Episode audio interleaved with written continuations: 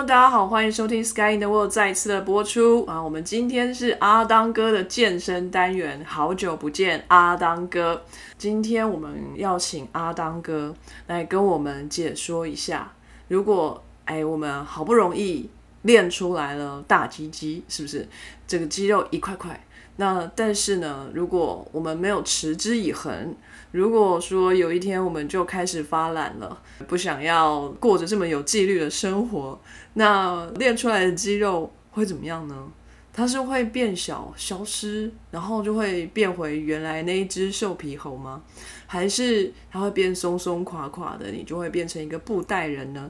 还是脂肪代替了肌肉，然后让你变成一个泡芙人？好，到底会是什么样的一个状态呢？阿当哥之前呃多少提到一些，但是我们实在很想知道，如果说真的发生这样的状况的时候，身体里面会发生什么事情？那你的体型上面又会有什么样的变化？阿当哥帮我们做了一些功课啊，各位听众。阿当哥谆谆教诲要听，是不是？阿当哥跟我们打声招呼。All right，大家好，我是阿当哥。哎，你现在就只有一个 All right 了，之前有好多个 All right。哎，今天力气力气比较不足，所以只有一个 All right。今天身体比较不舒服吗？没有啊，工作上比较繁忙，是花了比较多时间在工作的处理上，比较没有太 take care 自己的身体状况。真的假的？阿汤哥竟然忽略了身体。还是有去运动，只是就是没有像以前这么 intense 这样子，就稍微就是给自己一个 break。就是说有去健身，你的精神会比较好一点。当然，所以我们等一下也会讨论到为什么运动会让我们就是更有精力。那如果你停止运动之后，你的身体会产生哪样子的变化？有可能会有一些忧郁的症状啊，或是你的心情差啊。这些都是有一些相关性，那所以就不只是说看起来会不一样了，整个人的精神状态都会不一样，心情也会不一样。当然，当然。好，那我们等一下来仔细聆听。哎，透露一个小小的秘密，刚才录音之前，阿当哥偷偷的开了一下镜头，哎，现在又害羞的关上，是不是？开镜头的时候呢，让我们看到了垂涎欲滴的肌肉。阿当哥现在。穿着一件性感的吊嘎，你有没有看过男生也可以穿细肩带？他就是那种细肩带的吊嘎，真的很厉害。OK，那我们今天参与的编辑还有我们美东的 CS。英文又被抢走了，是不是？刚刚应该要让你先讲的。没有，我现在已经决定了，就是德文就是我标志，所以我不会再换了。你走到哪里都是德国人，是不是？德国魂，对，国魂不灭。OK，那我们就直接切入正题吧。阿浪哥，来，快点告诉我们，如果健身好不容易，哎，养成习惯，竟然放弃了，之后会怎么样呢？OK，在进入这个主题之前，我想要先就是问问两位编辑啊，我们为什么会有就是放弃健身的这个状态？可能是你自己个人的因素，或是外在的因素，就像 COVID-19 这样子，突然在二零一九年年末这样子开始扩散开来之后，那导致有健身房无法继续正常的运作。原本有上健身房习惯的一些人，他们就突然无法去健身房，对他们来讲是一个非常突然的改变。有些人可能会在自己的家里后院啊，开始做一些健身，或者是有些人他可能就是。少了这健身房有很多器材可以进行运动的地方，那这样子他有可能就因此懈怠下来，并不是因为这些器材吧？阿当哥每次给我们看到健身房里面的照片，全部都是穿很少的美女在后面走来走去，应该那个才是最大的动力吧？我没有想要看美女，我通常都是看男生，我对这一样的意思。那个也是对我来讲都是一种欣赏的角度啦，就是他练得很好，我就就很 admire，对，所以我就会很钦佩他，说哎，他可以在健身房就是维持这么好的一个体态，完全没有非分之想。哎，太官腔了啦，这个是不是当嫂有在听，所以你要这样讲？不过我了解阿当哥的意思，因为有时候好像也不是性别问题，就是这个人练得不错的，刚好也在你旁边练的时候，就会有一种。哎，我也想要跟他一样的那一种，会有个 motivation，对不对？就是他会激励你。对对对对对对对。然后好像那个氛围，整体的氛围啊，心情什么，会变得比较，就是一种持续的动力，就不是只是在那边而已，而是回家之后还会觉得，哦，我今天好像看到一个不错的 model，也想要自己像他那个样子。所以会有一个比较持续的动力。可是重点就是这个意念有没有在你心里中一直盘萦着，然后有没有付诸实现，那就是另外一回事。因为有些人可能就是哎看看就然后回家就那个感觉又没了，对，所以可能就是你看到的话，你可能还要去想说，哎，为什么他会他可以变这样？那是不是有什么方法途径，或是你可以去请教他，然后让自己呢能够往往那个方向前进？那这样子可能另一段健身房的关系又开始。对，又可以去要电话了，哦耶！好，哎，我被要过电话哦。对不对？健身房看到这些身形很好的人，我觉得就是一个激励，总比你一个人在家里运动，你没有一个可以模仿的对象，一个 role model 在那里，我觉得是有差的。对，那如果在健身房你看到这些人就在你身旁，然后就在那边勤奋的在努力的。运动你会有点近朱者赤的概念。那回到刚才这样讲，就是说，哎，有哪些因素会驱使你就是放弃运动？然后或那这刚才讲的是一个外在的因素，那有可能也是一个内在因素，就是你可能在运动的过程中不慎受伤了，然后呢，这个伤可能就是需要时间去恢复，或是你生了一场大病，对不对？那你可能需要就是长期的静养，让你恢复到原本的状态，你才有办法再继续。做同样强度的训练，那这时候呢，你就会势必必须要在一短时间内呢，就是无法每天规律性的这种运动。那还有一种就是像我刚才讲的说，就最近可能就是工作上啊比较繁忙，所以你有可能会压缩到你个人私人的时间。那这是这个私人时间，你就必须要去取舍嘛，因为我们每天就是时间就是这么多，那我们从既然我们的私人时间已经被呃，部分已经被工作剥夺掉，那我们有多少时间留给家人？有多少时间留给运动？有多少时间留给休闲？这时候就要重新分配。那有些人可能就会选择，就是哎，呃，运动这一块会被优先淘汰，因为工作可能已经消耗更多的体力了，所以再去执行这种消耗体力的运动的话，你有可能就会产生那种怠惰的心态，而就是把它就是说，哎，那算了，我今天就不去运动了，我还是。直接回家，然后吃晚餐，陪陪家人啊，躺在床上啊，多好，对不对？所以通常人的惰性就不断的就是会出来诱惑你，只是就是看你有没有办法去 defeat 它，你有没有办法去战胜这个意念。那有的话，你就能就能成功；那没有的话，你就是会导致你有可能啊，我就不去健身房了。那这样子长期下来，假如说你还是长期有这种工作压力存在的话，你就会可能会日积月累，你会渐渐的就离。健身房敬而远之，这也是有办，这是有可能的。所以这些有很多外在的、外在跟内在的因素。那这时候我就来问问看编辑，我们的队长跟 CS 啊，是什么样子的原因让你不去健身房，或是不让你去做一些规律的运动呢？我就就你个人的经验来讲，你要不要分享给大家？我从来没有去过健身房，没有。那我们就说。不一定是要健身房，我们或是每周跑个步啊。可是为什么后来就没有执行了？这有一些因素存在吧？没有哎，我从来没有规律运动过。有啊，有曾经立志说，哎，那个可能一个礼拜两三次啊，这样子的就是运动这样子。但经常会是该要运动的那一天，朋友约出去吃饭啊，或是什么的，那就耽误到这个运动的时间。那回到家很很晚了，有点累了，就先睡了之类的，然后就就跳过。队长就是被 social life 耽 耽误。哦，这么说，我好像有点开心。哎，我有朋友，哦，也是不错。队长就是属于一直还在很励志的阶段，应该要 moving forward to next stage。我们应该要立恒志。哦，好，立恒志不要很励志。我我觉得我的痛很像老人呢。一直都是啊，一定要，不然我就没有动力。一定要一直跟我讲。那 CS 呢？CS 有没有什么就是曾经就是有一段时间因为什么事情而无法继续运动的这个经验？呃，我之前在台湾的时候，我其实我还蛮喜欢运动。那台湾因为我有机车，所以我的行动就还蛮方便，所以我就想要去打篮球去打篮球，去跑步就去跑步。方便性对我很重要。我其实没有规律的什么时候去运动，可是我一个礼拜总是会去打几次球或者是跑步。我就到德国之后，就是一个大的变动，因为整个环境都不一样。然后加上那边的人根本就不打篮球，我也没有看过篮球场，所以就变得就是等于说花了一段时间去调试。德国人不打篮球吗？德国一点点，可是绝大部分是踢足球。就是你如果去公园看到那种复合式的球场。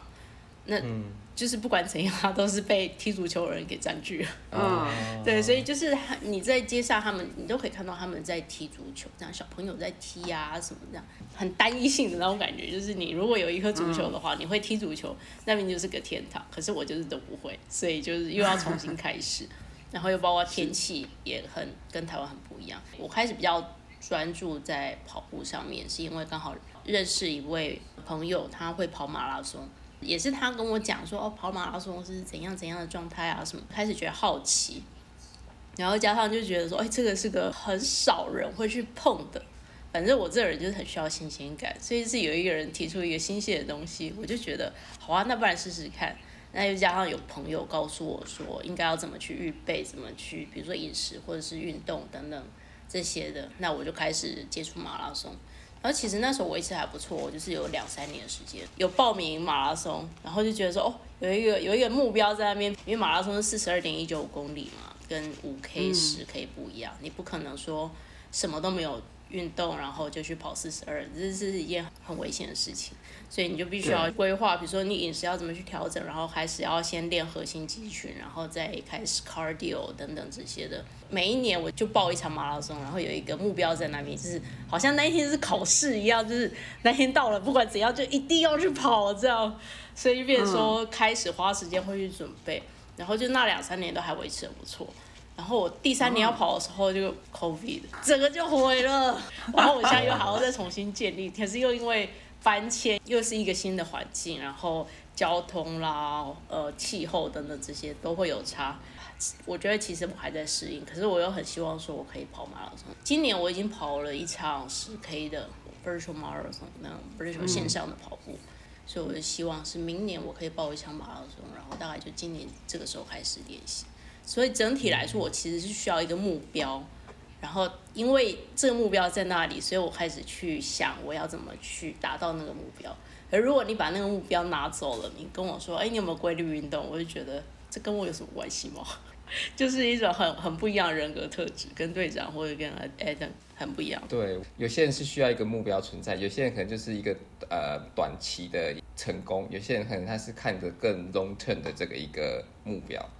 有那个目标在的话，就会至少会让你自己觉得说，我必须为了要达到那个目标，我可能要做，现在开始就要做哪些事情。我们就可能就是要 in practical，就是实际上的去做一项。那这样子的话，就会驱使自己像 CS 一样，就会驱使自己去做一些训练。假如说这个目标不存在的话呢，那你可能就是要给自己一个新的目标，可能就是暂时性的转移你的目标的方向。可能靠马拉松，可能就是以年为单位来做的话，万一那个真的没办法的话，你可能这一年就毁了。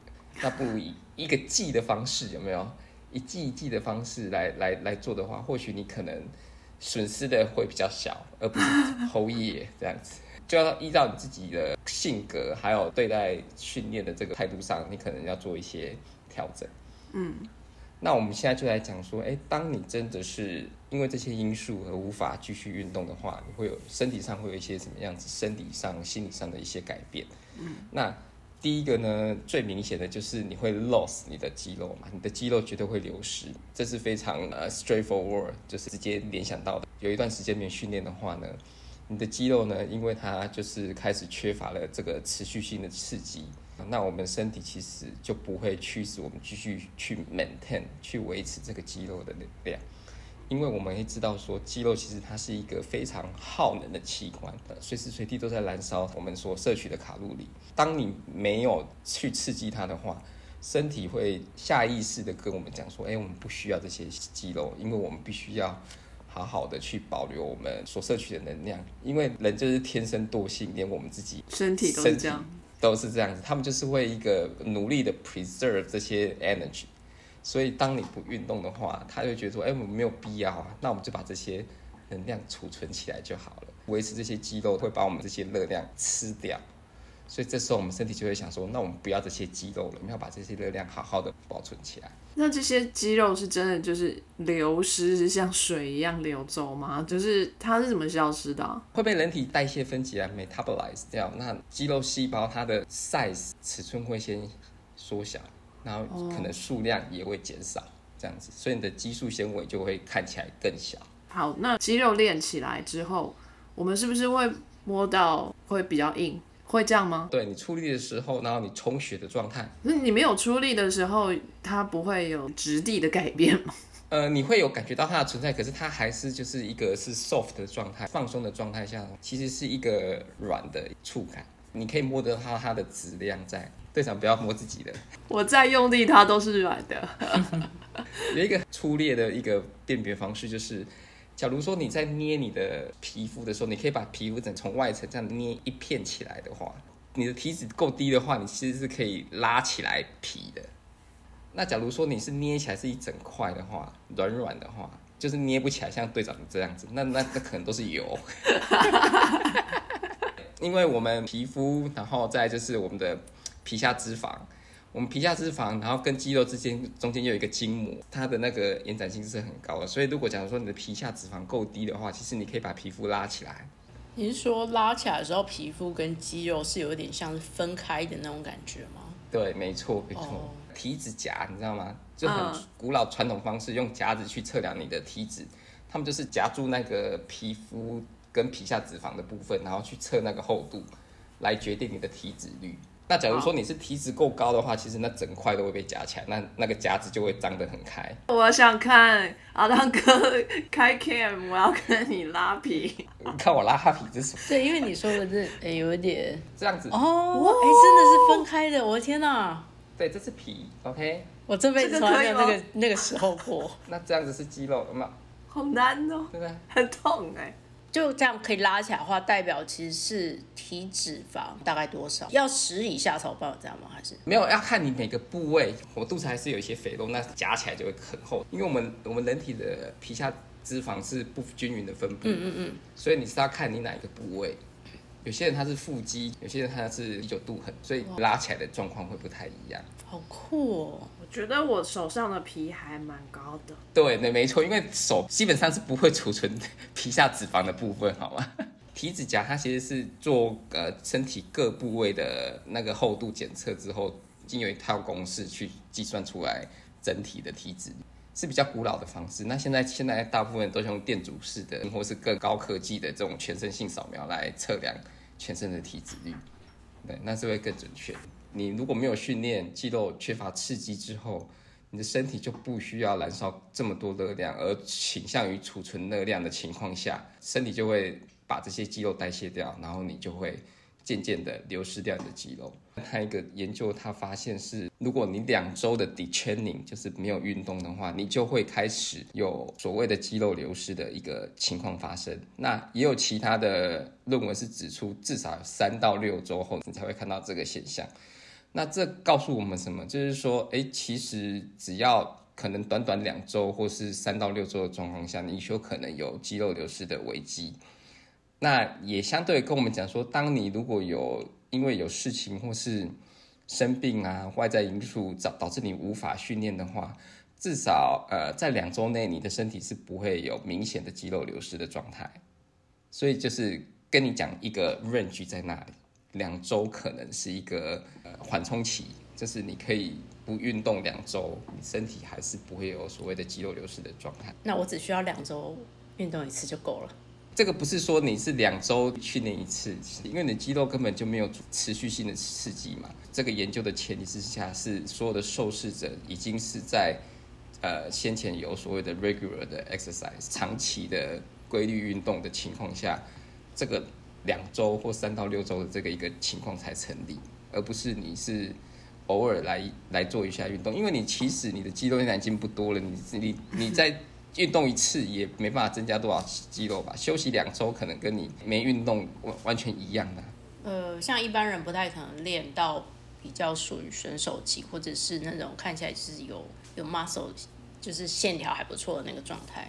那等于我们就得要很持续的去练，才有可能去维持、欸。一般的人的话，可能两周这个法则可能不适用，因为他们本身其实肌肉量可能就不多，而且可能不是专注于肌肉训练，他们可能是心肺训练啊，或是其他的运动模式。那我们现在讲的是做长期的呃主力运动的选手身上看到这样子的一个现象。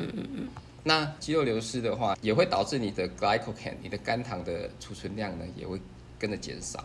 那这个肝糖储储存量呢，其实会决定于肌肉瞬间爆发力的一个存在因素，所以你的 strength 呢也会下降。当你肝糖储存量下降的话，你的 water 的 retention 储存在你肌肉的水分也会减少，因为我们人体摄入 carbohydrate 碳水化合物部分转换成肝糖储存在肌肉的同时，也会保留水分在肌肉里面。如果你没有肌肉的话，你的肝糖储存量减少，你的水分也会减少，所以你人就会看起来更干瘪。嗯所以那个视觉上会差很多。可能有一些人有亲身的经历，一个健美选手可是生病，他可能躺在病床上几个月之后，你可以看到他的对照组那个肌肉量的差异会非常的明显。嗯嗯嗯，整个人会看起来小了好几个 size。好可怕哦！那这样皮肤也会皱皱的吗？如果这个缩小的速度很快的话，有可能你的皮肤会有一些皱褶，就有点像那种大胖子突然就是瘦下来，肚子就会都是皮，然后就会垂一块在那里。有妊娠纹，它是整个垂在那，盖过你的熟悉部，快要到你的膝盖那种感觉。哇，像老太婆的胸部，对对对，类似那种。我觉得队长你今天这一集好像会得罪很多人。这是吗？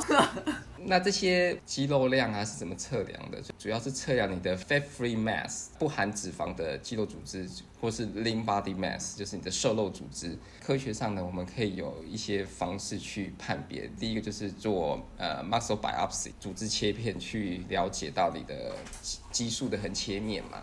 那当然这是侵入式的嘛，所以应该不太可能对活人使用。切下去你就是。损失了嘛，对不对？那现在就是会用骨密度探测仪嘛，那这种就是用 X 射线去做全身性的扫描，然后因为我们可以知道说，人体呢密度最高的是骨头，嗯，再是肌肉，嗯，再是脂肪，嗯，所以利用这种骨密度探测仪，它可以做全身性的扫描去计算肌肉组织大概是占你全身的扫描百分之多少。脂肪占百分之多少，骨骼占百分之多少，这样子。那要不然就是 MRI，就是断层式扫描，也是可以看得到这样子的一个效果。跟续产很像诶，续产做的都是 muscle biopsy 啊。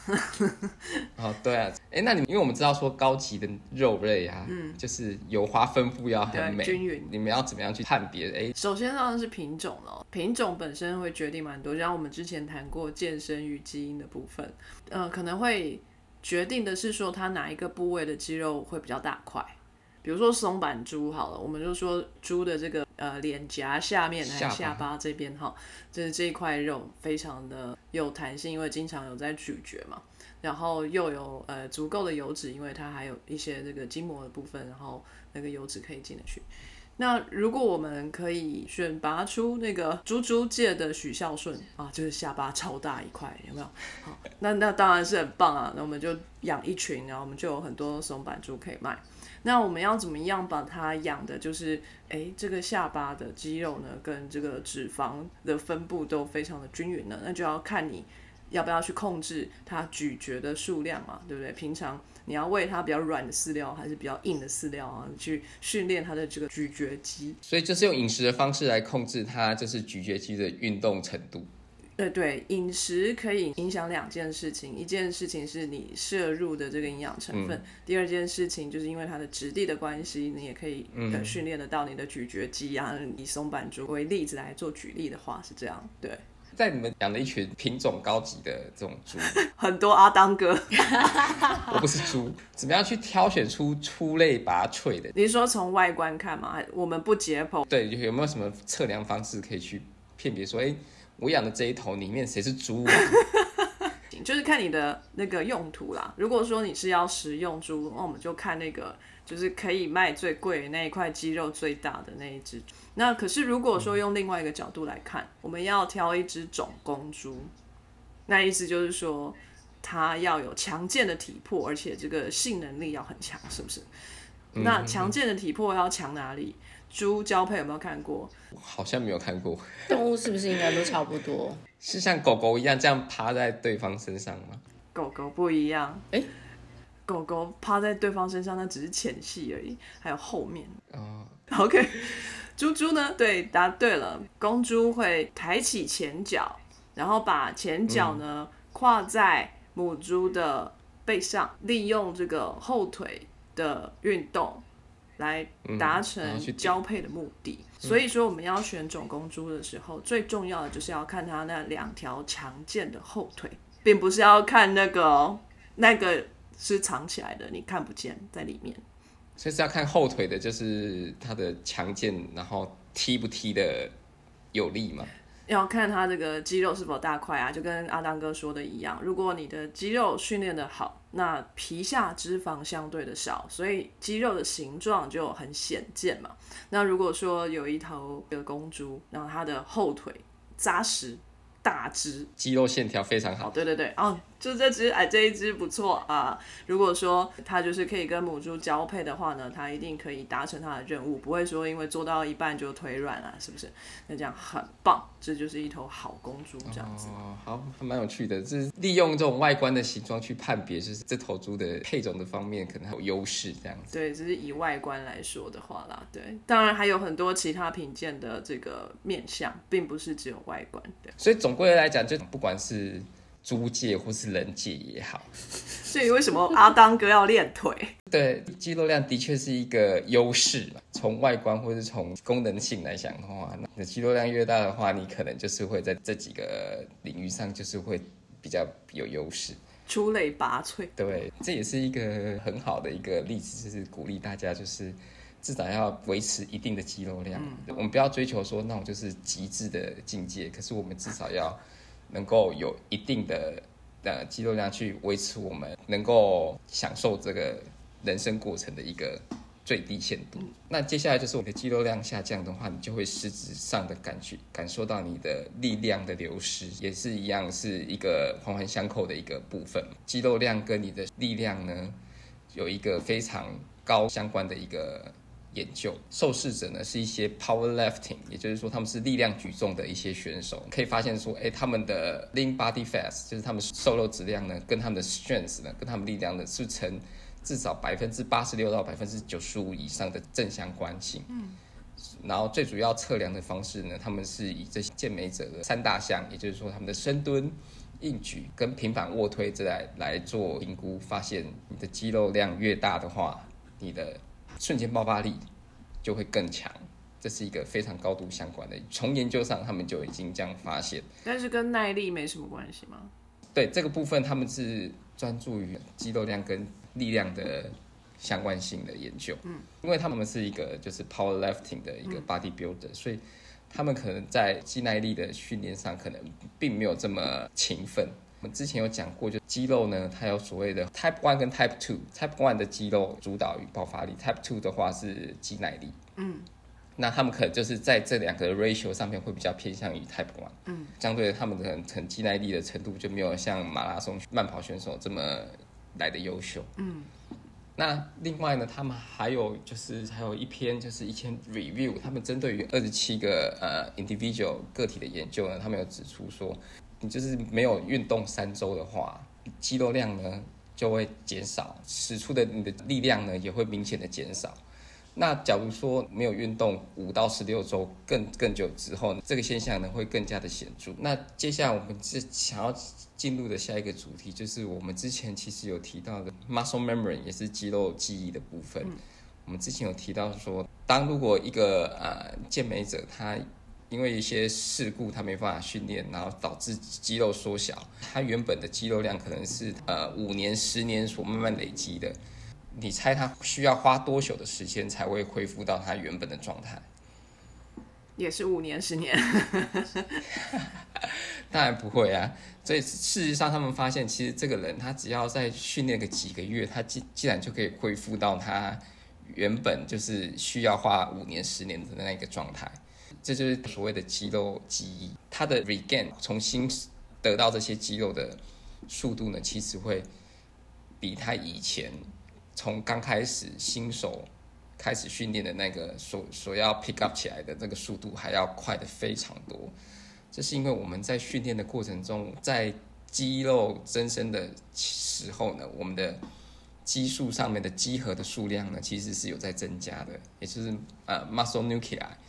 我们之前有讨讨论到这一点嘛？你的这些肌核，它能够呃转录出来的这些转录因子，去促进肌肉的生成，或是其他的一些分子去刺激这些肌肉的成长。呃一篇报道研究指出说，肌核的数量呢其实是不会减少的，那至少可以长达十五年以上，或者是就伴随着你一生都不会减少。所以当你放弃了健身一段时间，虽然你的肌肉减少，你的力量下降，可是你的肌核数目却不会下降，所以你的肌肉就处于一个直伏的状态，一个冬眠的状态。嗯，等到你有再去重新刺激它的话呢，这些肌核呢会受到刺激，它们会再度的活跃，它们的基因表现力又会再再度的强烈起来，会比。以往你要慢慢建立肌肉的这个速度来得快，所以能够在短时间内能够 pick up 恢复到他们以往的程度。以前的那五年到十年，其实你没有白费，因为你不断的在刺激你的肌肉产生更多的集合。退休金可以累积的意思，这个也可以适用在一般人身上吗？这个是适用在一般人身上。我在讲，当他有在做长期的 regular 的运动的情况下，对。所以等于每一次在运动，实际上我们都已经在累积一些东西了。对，或多或少都有得到一些肌核，嗯，就是肌肉的细胞核。听起来好安慰哦，我不用重新练了。可是这个肌核的数目增加，它需要高强度的训练，也所以说我们必须要有一些高强度的抗阻力的运动，也就是我们讲的就是呃 weightlifting 啊，举重啊，要做这些力量训练。这样子你能才能够让你肌核的生产速率达到最好。了解。要不然，如果你是做一些比较 mile，你比如说呃 hiking 啊，或者是散步啊这些，可能它能够刺激的就是比较有限。哦，这样子啊，有人非常震惊啊，哭哭。对，并不是说，哎，他举重，然后我慢跑，我们两个获得的肌核数量是一样。当然，基因上也是有一些决定因素，可是。肌肉量来讲就已经有很明显的差异，那代表说其实你们的肌核数量就是不一样。好，对，练肌核，OK。对，那我们之前我记得我们之前的录音也是有提到说，这个肌核的生成其实有一篇研究也指出说，它的生成效率最好的时候是在青少年，早就过了。你给了很大的希望，然后把它拿走瞬间，十六七八岁那时候。或是到二十几岁都还 OK，可是如果你是三四十岁的话，其实鸡和生成效率就会下降。嘿，小鸡，哦耶，Costy 的主人 来了，不好意思，就是一开始不是说四点，我四点上来根本没人。你那个应该是冬天的时间。没有啊，然后现在在看 Calendar，它又变成五点到七点，我想说你是在整我吗？可是我觉得 Google 有时候会怪怪，他们好像有改一些什么设定。所以我们在刚才讲到嘛，鼓励大家呢，越年轻训练越越好。这样子你的肌核生成效率会更好。那进入老年的时候，这可能就没有这么好。就是为什么老年他如果想要练出一身肌肉的话，其实相对来讲会比较困难。所以已经离我们超级远了。对，我们还是必须要就是去不断的刺激它。这因为这个东西是陪伴你 lifetime，我觉得它算是一个 insurance 吧，一个保险。就是当你有这些肌核存在了，即便是你因为呃事情而无法训练。当你要回来训练的时候，你又可以很快速的回到你以往那个最完美的状态。就我们刚才讲到的，就是肌肉记忆 （muscle memory） 的这个部分。嗯哼。那青少年的时候比较有在运动，可能青少年的时候没什么在运动，这样的人到三四十岁，他们想要去运动，然后投入一些时间去运动。他们的起步会不会就不一样？这个是非常复杂的一个问题，因为它牵扯到很多东西，不管是诶你那时候呃训练的种类是什么啊，那时间上长长短，或是你要达到的目标也都不一样，所以很难去评估说，哎怎么样对他来讲说，哎他可以达到怎么样子一个状态，除非说你是从事相同的运动模式，而且他们的基因的背景也其实是类似的。这为什么有一些研究他们会特地找双胞胎来做测试，给一个人做长期的训练，一个人没有去发现说运动表现能力、肌肉量啊诸如此类这些 physical 的一些特征有没有差异？哎，这种实验是否有点变态？双胞胎的贡献好大，两个双胞胎本来应该要长得很像，然后结果一个就是这都没有肌肉，然后一个满身都是肌肉，我觉得这样子好伤哦。我在西雅图那边有参观，他们有一个双胞胎研究，但是是研究肥胖，然后他们招的双胞胎，一个人超胖，然后一个人身材正常。我想说，人家心里已经很痛了，你还把那个肥胖叫来研究，真的是很过分。然后我觉得每一次他们那个 subject 一起来的时候，都一阵尴尬。其实这双胞胎的实验，我本来是想要后面有一个主题是运动跟脑的发育有关，有一个研究针对十对的双胞胎，然后他们做一组是呃有圈领一组是没有圈领然后他们长达三年的这样子的一个追踪，发现说。在没有运动的那一个身上，他们发现他的大脑灰质部分区域的量会比较少，代表说其实有可能会影响到他们对于资讯的处理的能力。这样子的间接去证明说，说哎，运动其实会影响到我们的大脑发育。这又是个好可怕的实验呢。其实我们在听惊悚片，知道吗？以后长大之后，哎，为什么姐姐都考一百分，妹妹都考五十分？妈妈就说，哦，因为小时候我们去参加一个临床实验。对，baby，你这么笨不是没有原因的。那时候你就是有三年都没有运动，你活该，一辈子都这么笨喽。可能当初他们也是有剪刀石头布吧。哦，因为弟弟你那时候猜拳猜输了，所以妈妈要强迫你不能运动。没有哎，搞不好他猜赢了，然后他说他不要运动。对，这更惨，就都是你活该，都是你自己选的。所以我们是不是要鼓励家长们多送小孩子学才艺，时候要学运动相关？他说：“你这个是在存脑本啊，你的脑会那个比较多一点。”外国人很喜欢送小孩去做一些 physical activity 的。台湾很喜欢送小孩去学静态的才艺啊，什么作文班啊、画画班啊。对啊，台湾喜欢送小孩去学那种可以增加他们的分数的。哎，对。或者学钢琴、学音乐，小孩不会变好。小时候去学电脑。那时候还是那种什么 DOS 的 system，是不是？哦，对，那时候刚出来哦。这哎，怎么办？怎么办？我觉得年龄差异出现了。我小时候还没有电脑。然后学完电脑，然后又跑去学那个珠心算，你知道吗？每天就是下课之后就去那个补习班里面打算盘。你有没有觉得你的灰值就慢慢减少？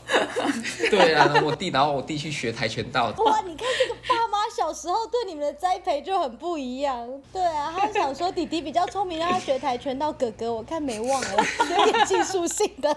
你们两个也可以去测一下，比较一下。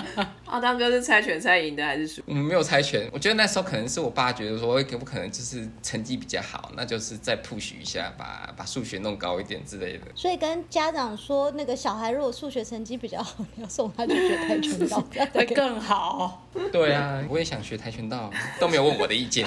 你在抱怨吗？我不会听哦。好，那我们接下来呢，讲到另外一个议题，就是刚才我们有稍微 touch 到一点的，就是 loss endurance，也就是说你的耐力的情况下，其实也是会有显著的流失。因为呢，我们肌肉下降的时候呢，你的肌耐力其实也会跟着下降。那最明显的情况下，就是你在做所谓的气体交换的时候，其实你的效率会变得更差。因为呢，你没有运动之后，会导致你的肺泡的数量呢，其实是会稍微减少的。你的气体交换的效率呢，其实就会变得比较不好。肺泡的数量也是可以练的。你在训练的时候，它其实是会一直去刺激你肺活量嘛。你的肺活量要提升的话，势必你的气体交换的效率要提高。这时候呢，你就会生成更多的肺泡。那可是当你不训练的时候，就跟我们刚才讲的，你身体不需要这么有效率的气体交换，因为你用不到了。这时候可能会开始慢慢的减少数量，因为你根本不需要花费更多的能量去。维持这些肺泡数量。哎，身体真的是很懒哎。那如果说我今天就是很懒的思考，我脑子也会变小吗？所以呢，古云啊，三日不读书便觉得言语无味，面目可憎。跟脸什么关系？那不是应该说我脑吗？你脑没有持续的再去刺激它的话，你 neural transmitter 的分泌效率会变差嘛？神经跟神经之间的传递速率也会变低嘛？那这样子你就是脑筋常常转不过来嘛？所以整个人脸就会看来一脸呆滞。所以就面目可对，就是那个绵绵恒心没办法，就是做有效的控制。好惨！我们在讲什么？散播假新闻。对呀，很有科学根据的假新闻。对，我们刚才要讲的 endurance 影响到就是肺的气体交换嘛。那还有另外一个就是，当我们在做呃阻力运动的时候，肌肥大的过程当中，因为你的肌肉需要很多的养分，那这些养分的供给最主要是由分布在肌肉这些微血管去。提供养分的，那你如果你不训练的话呢，这些微血管呢，其实他们就慢慢的就是流失掉，因为他们不需要去 support 这些肌肉的养分嘛，肌肉变小，所以他们也不需要有更多的血流量进入肌肉去提供养分，所以你的你的微血管的密度呢也会跟着下降。这时候呢，你在肌肉的血流量呢就会减少。什么东西都会变小。影响好大啊！更恐怖的在后面，因为我们也知道心脏是什么组成的，心肌，肌肉，对，它是心肌，它也是肌肉的一种。所以呢，你不运动的话，你的心脏呢，它的收缩力就其实也会变差，full body 的 circulation 的血流速度也会跟着降低，有可能会有一较高风险的是心脏性的疾病，哦，其实也是有一些相关性的，对。我以为是贫血，是心脏。也是啊，也是也是有可能的啊。贫血，因为你可能就是你的血液没办法有效的 pump 到你的脑部，所以有可能也是会有这种知识性贫血，对。姿势不是知识。知知识。得到太多知识的时候，你也会贫血，处理不来。你是说那个念了一遍很好的 paper，就啊，突然头好晕。我贫血哦。呃，运动界他们有所谓在测量就是你的 muscle endurance 的时候，他们有一个呃数据叫做 VO2 max 嘛，就是你的最大吸氧量也会因因为你不运动而慢慢的减少，更显著于在那些 average 就是一般人身上。他们有去做一个呃研究说，呃，针对于长长期有在训练的这些运动员，假如他没有运动几周之后呢，他的 Vmax 大概下降六到二十 percent。可是相对于一些一般的人来讲，它可以下降高达七十八 percent，那个下降的呃程度会更多。对于一般人身上，这个 V2X 是当他想要做高强度的肌耐力训练的时候，他能够吸带的氧气的多寡。一般人的话，如果他没有训练的话，他会下降的很多。是你要他突然做这些高强度的训练，他完全是无法去应付得了。可是如果你是有长期在训练的话，你是可以应付的。即便是你有一段时间没有训练，至少比一般人来讲，你更能够更 easy 去 pick up，哎、那我们一旦停了之后，还可以救得回来吗？救得回来。可是这就是要你平常去慢慢的去投资你的身体，去训练你的身体。那不管是你的微血管数目啊，你的肌肉量啊，你的肌核数目，这些都是在平常的训练里面去慢慢的维持住。前面有练，你才可以中间有休息，然后才可以回得来。如果你前面都没练，然后只知道要休息，就是没有东西 可以回来。没有，可是这样就有点麻烦。就比如说，如果我现在是听众，然后我前面一直都没有练，然后我听完之后就觉得，啊那算算了算了，不用练了，反正放弃。来不及了嘛。对啊，算了，我就一辈子等了。不能这样自暴自弃。我们运动是任何年龄都是很鼓励的，亡羊补牢嘛。等一下，亡羊，现在已经亡了，是吗？天哪、我们在阿当哥的眼中 是王阳。没有，就像就像退休金一样啊，你要赶快提早存嘛，对不对？将来就有老本可以使用。对对对，才可以亏。对，那、你现在没有，那你就赶快存嘛，至少你还有。那如果永远都不存的话，你以后永远都没有预备金可以使用。也是，你的身体就是你的最好的资本，为什么你不好好投资你的资本呢？它是可以不用花钱，或是花很少的钱就去有的东西。很多人都是去遇要遇到一场大病啊，或是一个怎样的事故，让他去转个念来好好的训练。可是那时候你可能已经有一些不可逆的一些伤害在你的身体上了。嗯，你可能已经得到糖尿病了，你必须要借由药物辅助，然后这时候还要再靠运动来让你的情况变好。可是你这段时间你都被必须要使用药物，那这样子不是很不好吗？那不如就是早一点，在你还没有糖尿病之前，赶快去预防这样子的情况发生。是，那接下来呢，另外一个主题也是我们之前有讲到的，就是睡眠的 quality，也是你的睡眠品质。当你如果你不训练之后呢，你的睡眠品质或是你的睡眠的量呢，也会逐渐的变少。那我们也知道说，睡眠是一个非常重要的一个我们必须都要有的一个行为，因为人体借由睡眠的时候呢，处理我们脑中的一些思绪，让我们之后呢，能够在醒来的时候呢，更能够更 focus，更有专注力。如果你呃睡眠品质降低的话呢，你就更无法去专注你的事业啊，或是你的人际关系上面，那也会影响到胰岛素的 sensitivity，这是敏感度。因为我们在睡眠的时候，我们的内分泌系统开始在运作。我们之前有讲到生长激素、睾固酮、饥饿素、肥胖素这些等等，都会影响到我们的进食啊，从内分泌去影响到我们的人体行为，到最后到影响到我们的饮食。那饮食无法受控制的话，当然你有可能就会增加你糖尿病的风险。肥胖的风险等等，有一篇研究针对于就是失眠患，他们让失眠的患者去做四个月的规律性运动，发现对于他们的呃睡眠时间能够有效的至少延长四十五分钟。哦，好，很多了，四十五分钟是大概半个周期了，对。对，半个周期。哎，可是我真的觉得运动对睡眠超级有效。我之前有一阵就是都没有在训练，因为太忙了。然后那时候明明太忙，每天累得要死，可是我晚上一直睡不着。嗯。后来有一天就是你知道一训练啊，就是真的训练完倒头就累死，就 就一觉到天亮，对不对？对，完全到这样睡得超级无敌好，想说天哪，所以就是运动带来那个累，跟你平常上班那个累，虽然两个都很累，可是不一样的，就一个会害你睡不好，一个会害你睡得超好。我觉得工作上的累可能会是精神上压力会很大，会影响到你的睡眠的品质。那运动你不用放太多思绪在你的脑中，可是你就是让你的身体去耗掉它所有的能量，那这时候你的身体知道说我需要靠睡眠来恢复。这时候你就可以很容易进入睡眠状态，就是放电的概念。嗯，对，所以哎，你最近可能工作工作压力大，或是你的睡眠品质不好，我觉得你可以不妨做一些训练、一些运动，让自己更容易入眠。我觉得最好的睡眠就是都不做梦，一觉醒来就是天亮。哦，那时候真的早上起来会觉得精神特别好。可是不是说睡觉之前不要运动吗？我当然不是说睡睡觉前几个小时运动，我是说那一天至少要做一些运动。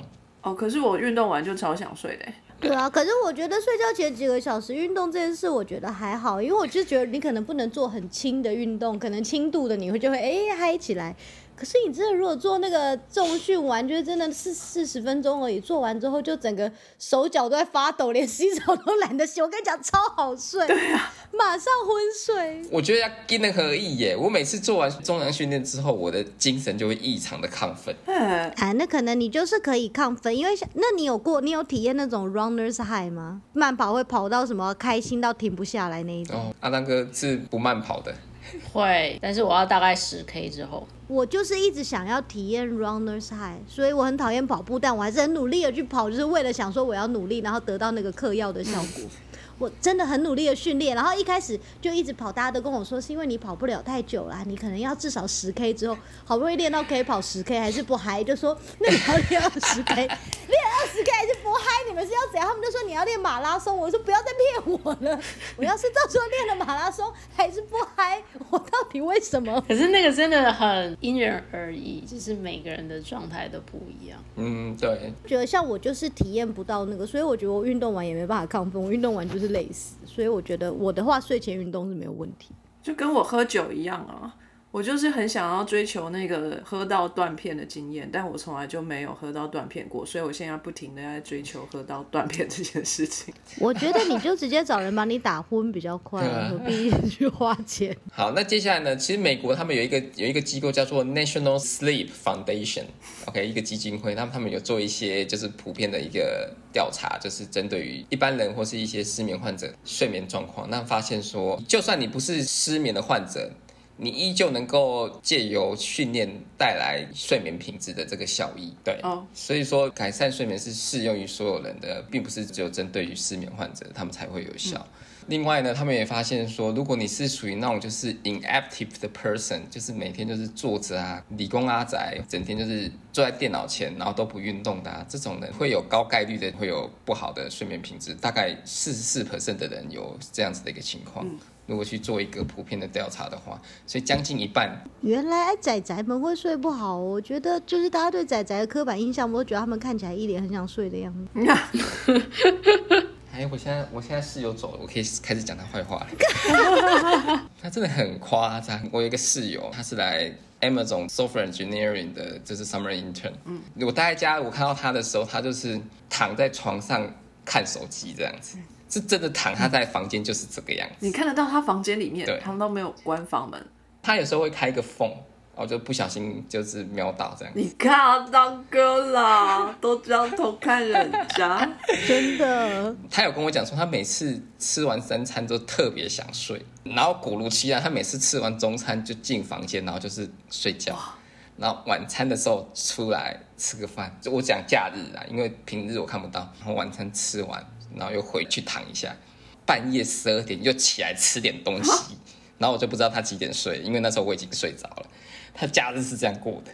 哇哎、你假日也蛮宅的，你可以在家里看到他吃午餐、晚餐、宵夜，还是你故意留在家想观察的？周末的话，我通常是早上会去运动啊，那时候他还在睡啊，然后回来我吃饭，然后他也开启了他的一天呐、我已经运动完了，我就吃完饭，然后我下午可能就是看个剧，或是 做做点什么东西，我会走来走去，我就看到他已经吃完饭睡着了，这样子啊。对了，我我假日就只有早上会去运动，那就是如果没有一些 social，我都会待在家里，所以我就可以看到他到底这整天都在干嘛。就是阿当哥在看《甄嬛传》的时候，人家在睡觉。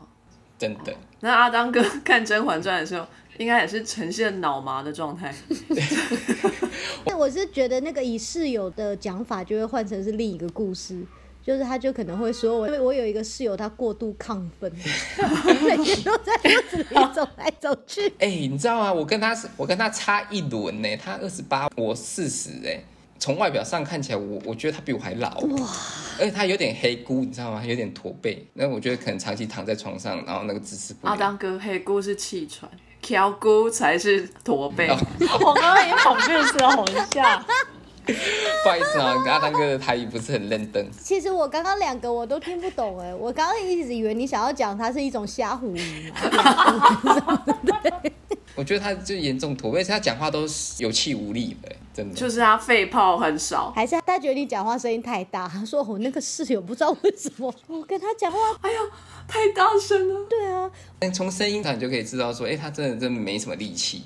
然后我就是很 铿锵有力这样，人家人家每天需要用力的地方就只有手指、啊，而且我都一直跟他讲说，哎、我们附近就有个运运动房，你可以去看一下，去训练一下。到现在都已经一个月都没有去半步，然后上次跟他讲说，哎、就在附近，他说啊这么近哦，一个都没去啊。他有缴房租就好，没有乱搞就好，你不要管那么多了。是的，是的。我觉得他应该躲在房间里都在讲你的坏话。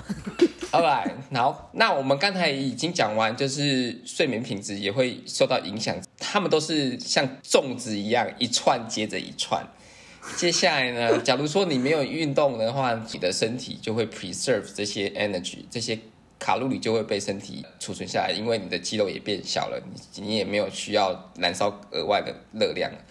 那假如说这时候你的饮食的形态、你的摄取的热量依旧不变的话呢，那代表说呢，你每天的热量呢会产生一个盈余的状态，因为你身体已经燃烧更少的脂肪了，可是你依然吃一样多，这时候呢就会产生热量盈余，最后的结果呢，它就会转换成脂肪。储存在你身体，你就会得到更多的体脂肪。你说比一般人得到更多的体脂肪，对，假如说他是一个专业的运动选手，他每天消耗的热量其实是很惊人的，所以他也必须要吃相对应的热量去维持这样子的一个体态，这样的活动力。可是如果他不运动之后呢，他还是这样照样这样吃的话呢，那就很容易得到更多的 calorie。那这些呢，都会转换成脂肪存在身体。这是不是安西教练之所以那么胖的原因？我想应该是安西教练人生曾经可能是跟流川枫一样的，好难想象。确定我们观众听得懂这几个人物吗？灌篮高手，啊天哪！对啊，现在小孩子的篮球漫画是什么？没有，刻板印象你会看到，就是往往就是一些专业的运动选手旁边的教练呢，其实并没有像选手一样这么 fit，反而是有一些肚子存在，有没有？嗯，就是因为他们已经退休了，可是他们可能饮食习惯并没有就是跟着改变，那所以他们就哦多多少少都会累积一些体脂在身上，所以就没有以前这么 fit，因为他们也不需要了嘛，他也不需要去 perform 这么高强度的运动表现，所以有可能还蛮多这种教练，当然还是看得出来有一些肌肉现象，可是没有像以前巅峰的这样子的，呃，反而是会略显有一些浮态在身上，对。他都会叫选手去运动，他自己就在旁边，好加油哦，再三圈。对啊，就以前都会说什么啊，我怎么吃都不会胖啊，现在就是哈哈，你怎么吃都胖。所以你要你要知道说，这个时时代这个不同的 stage，你没有在全年的 stage 的话，你可能就要节制自己可能热量摄取要一些限制，要不然很容易就是会摄取到过多的热量。对，嗯。那刚才也讲到说，其实不运动也会影响到你的睡眠品质嘛。那睡眠品质就会间接影响到你的荷尔蒙分泌。你如果不睡觉的话，你的饥饿素就更多，那你就会更渴望去得到食物。结果，那另外一个就是你的睡眠时间变短的话，那代表说你可能会开始吃宵夜。宵夜时间到了，这时候因为你还是精神很好的状态，那你又突突然你有可能肚子饿，你就可能就会。从一天三餐或一天四餐变成一天五餐六餐都有可能，因为你有额外的时间可以去吃东西，这是一个恶性循环呐。然后最后 end up 的你的体脂就会慢慢的增加。对，大家如果想吃宵夜，记得阿汤哥会 judge 你，然后他会想要把镜子放在你面前，叫你看看你。你要吃宵夜也是可以，可是可以选择一些。健康一点的，对不对？喝杯牛奶啊，那就失去宵夜的意义了。宵夜就是要个很邪恶的东西，还有乐趣。对啊，它的乐趣就在于它是一个做坏事的感觉。没错，鸡排加真奶，对吧？如果你在台湾，那这些东西又是随手可及，夜市永远都是 open for you 这样子，或是 Seven Eleven，全家就是你家，全家就在隔壁，真的。然后接下来呢，我们就讲到说，就是脑部在我们的运动过程中，其实我们都会影响到我们的脑部的活动嘛，内部的活动会产生所谓的 endorphin、dopamine、serotonin 或者是 endocannabinoid 这些 neurotransmitter 会影响到我们的情绪。有人讲说，运动是最好的抗忧郁的药物，我们可以借由运动呢去产生这些脑内啡啊、多巴胺啊，或是一些血清素，去稳定我们的情绪。或是间接让我们能够在运动后产生欢愉的心情，能够产生这个更抗压的一个心态。运动后欢愉的心情，我觉得感觉是种很特殊的运动呢，是在床上的运动。对，可能要和某些特殊的人才能从事哦。我觉得床上运动是在过程中产生欢愉吧，之后没有吗？之后也会啊，它也是平衡脑袋里面 neurotransmitter 其中一种运动。可是我大部分时间都进入圣人模式的，所以可能就会。天哪，怎么办？我觉得要是当嫂现在在听这一集，他会飞到美国去扁你。我我承认我自己是很容易进入所谓的圣人模式的情况，有些人不会。圣人模式是什么意思啊？对，我也想问。躺平哦，事后不理嘛？什么这样算圣人？圣人不是应该不圣吗？不是啊，差多了，这是内心会。归于平静，然后下次再讲，我们就各做各的事情了，变完全自我中心，然后变成一个高道德的一个状态。哈，就是刚刚那些事情，我不知道怎么发生的，我也不想再讨论它，我们就当没发生，这样吗？会有点类似这样，很糟，很糟，不不 OK，不 OK，当然不 OK 啊。因为女生会希望说，在完事之后呢，还可以得到一些拥抱啊，一些亲密的动作嘛，对不对？对啊。然后就是增加一些安全感什么之类的，或是在耳畔轻轻细语，诉说着对方有多爱你，这样子听到这些话，女生会觉得很开心。或者好歹抱在一起吧。对对对。连这个都不行吗？我觉得他连那个对对对都慢慢往圣人模式那边移过去了，就 对对对，我们不要再讨论这个话题了。对。哎，我们在讨论运动，不是床上运动，好吗？我们要回来，我们要回来。所以这些 neurotransmitter 都是一个非常好的 anti-depression 的，even better than 药物。所以可能说，其实运动才是最好的一个抗忧郁的行为。如果你有一些就是忧郁的症状的话，鼓励他们去运动，或许这这个忧郁的状况会获得到一定程度的缓解。那如果你没有运动的话，你就是相反嘛，opposite 会更忧郁、更焦虑。对，有可能你是对你的身体感觉到焦虑，有可能你是对你心理感到焦虑，就是不不一样的层面。总结来，你可能就是因为你少了这些运动带来的这些神经内传导物质的分泌，对你的情绪上有一些影响。这个就是呃呃，运动对我们的脑部有哪些这样的影响？那你不运动的话呢，会有一些不好的作用。所以鼓励大家多多运动。运动真的是会忘记很多事情，忙着呼吸而已。对，对，就那个氧气又不的，够用。就只是想着怎么把那个举起来。可是我有时候在运动的时候，我会突然想到一些实验，然后就一些一些 idea 会跑出来。真的、哦，对，那你不够累，再给我加二十公斤的。嗯哼最后给大家一句话，就是 exercise not only add years to your life, but also add life to your years. Alright，什么耳朵？什么什么什么什么？不是，好，重来。exercise is not only add years to your life, 延长寿命。啊， but also add life to your years. 呃，OK OK OK，啊！ You got it? 有是因为我刚刚以为呃，exercise is not at ear，我想说是不能就是光用听的，是不是？是在讲 podcast 的大家 不要以为听了就会进步，要自己去做。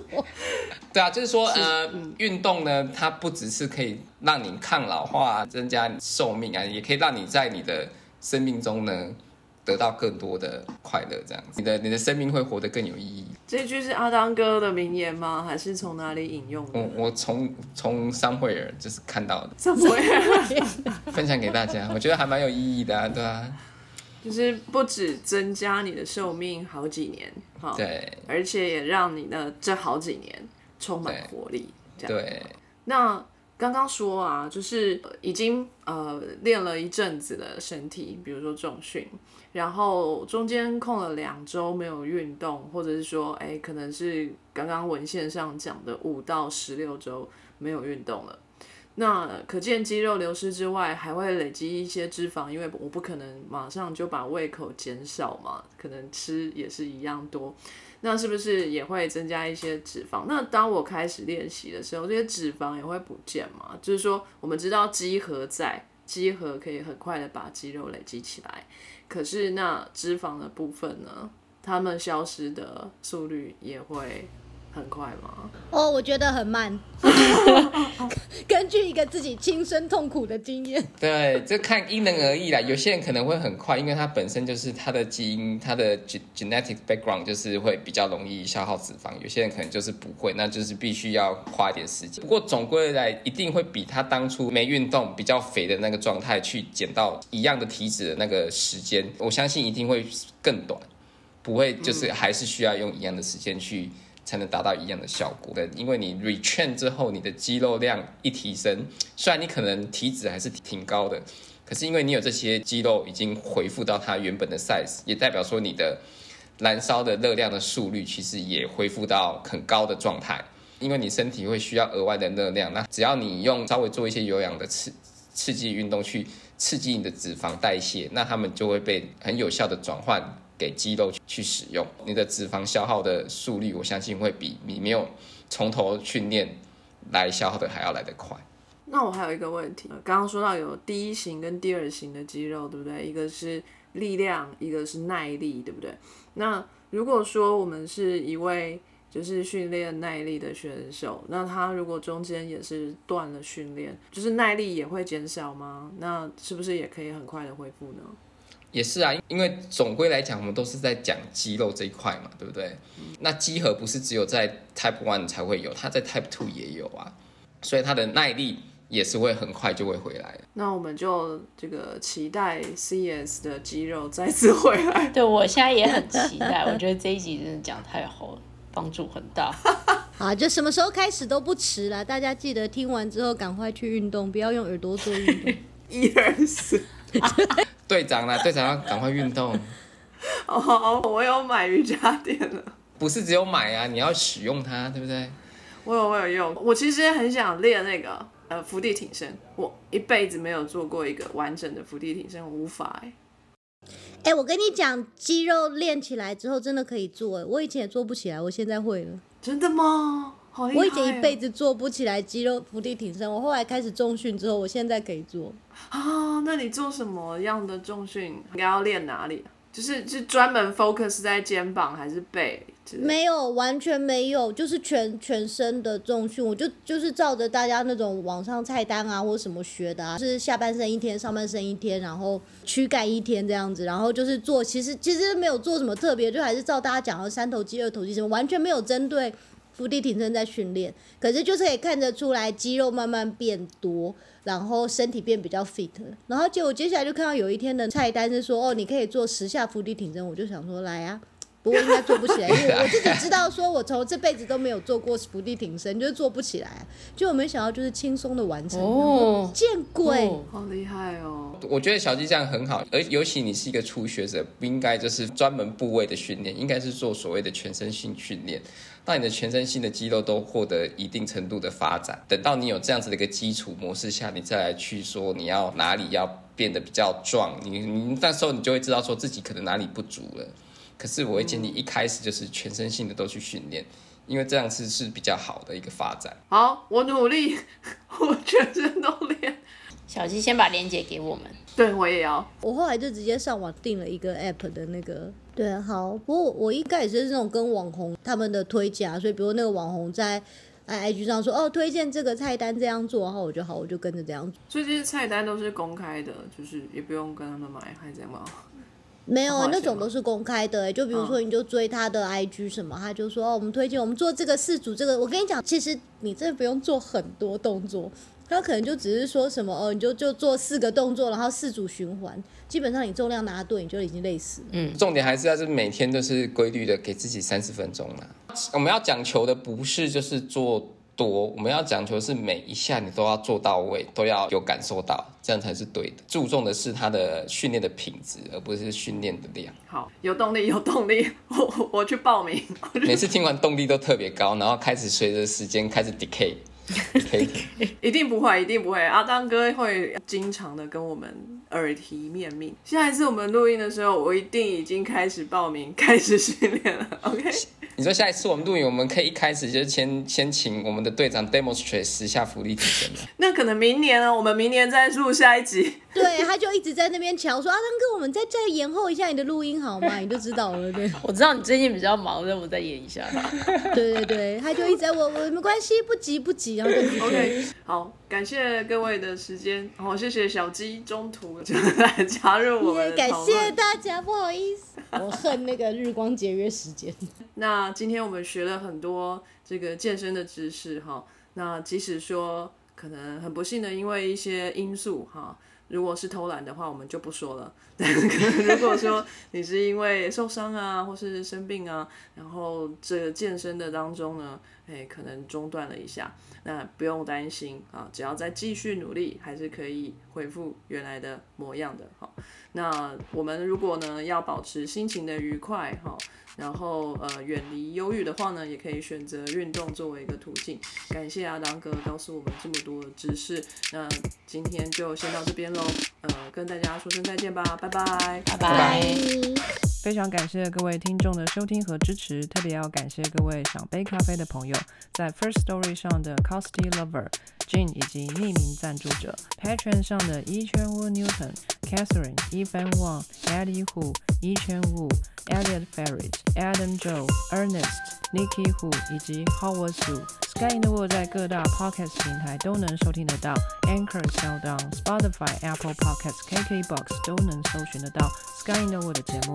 另外，Sky in the World 也会在脸书页面以及 Instagram 上分享科学家的八卦、科学新知，还有编辑们的日常给大家。有任何问题以及意见，都可以在各大平台上留言，让我们知道，我们将竭尽全力为您寻找答案。欢迎追踪分享 Sky in the World，让更多人知道有趣的科学哦。